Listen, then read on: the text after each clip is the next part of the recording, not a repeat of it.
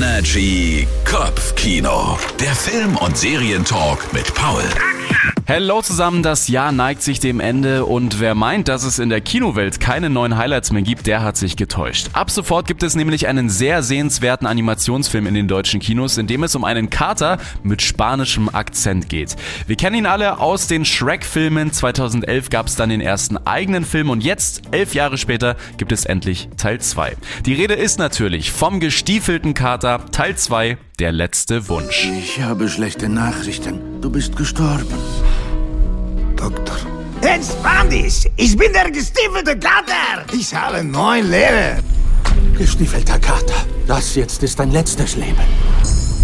Musst dich zur Ruhe setzen. Ja, ihr habt's gehört. Der gestiefelte Kater hat fast all seine Leben verbraucht und das ist auch die Grundhandlung. Und dadurch, dass er eben in seinem letzten Leben ist, begibt sich der gestiefelte Kater auf eine wirklich epische Reise, um so seinen allerletzten Wunsch erfüllen zu können und zwar seinen neuen Leben wieder herzustellen. Das klingt nicht nur nach sehr viel Action, das ist auch sehr viel Action, aber der Film kann noch sehr viel mehr.